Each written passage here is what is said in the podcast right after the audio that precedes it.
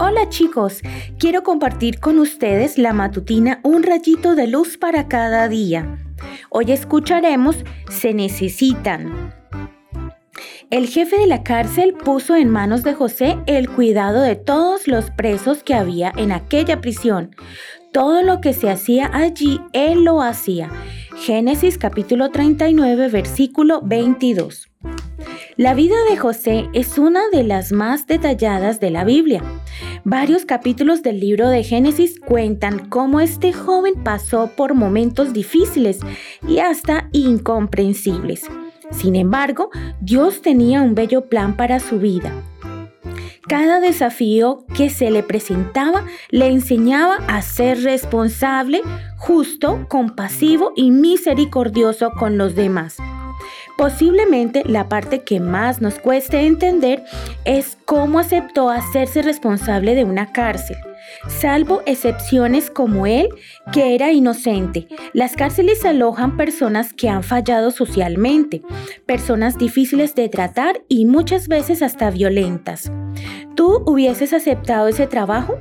José lo hizo. No siempre las tareas hechas con grandeza, sacrificio y responsabilidad son vistas y valoradas en esta vida, pero para Dios nada pasa desapercibido.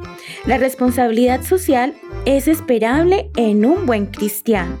Los demás no son solo nuestras familias y amigos, son todas las personas que nos rodean y en ellas tenemos que pensar. Un día en la escuela jugamos al baloncesto en uno de los recreos. El cuarto grado del cual soy maestra me llena de orgullo. Son niños buenos, con una excelente mezcla de estudiosos, amigables, alegres y solidarios. Ese día también demostraron responsabilidad social, pues compartimos el patio con los de tercer grado, ya que su maestra se había ausentado por motivos de salud. Ante la consigna de permitir jugar a los más chiquitos e integrarlos, ellos postergaron su propio juego, lo que me llenó de alegría.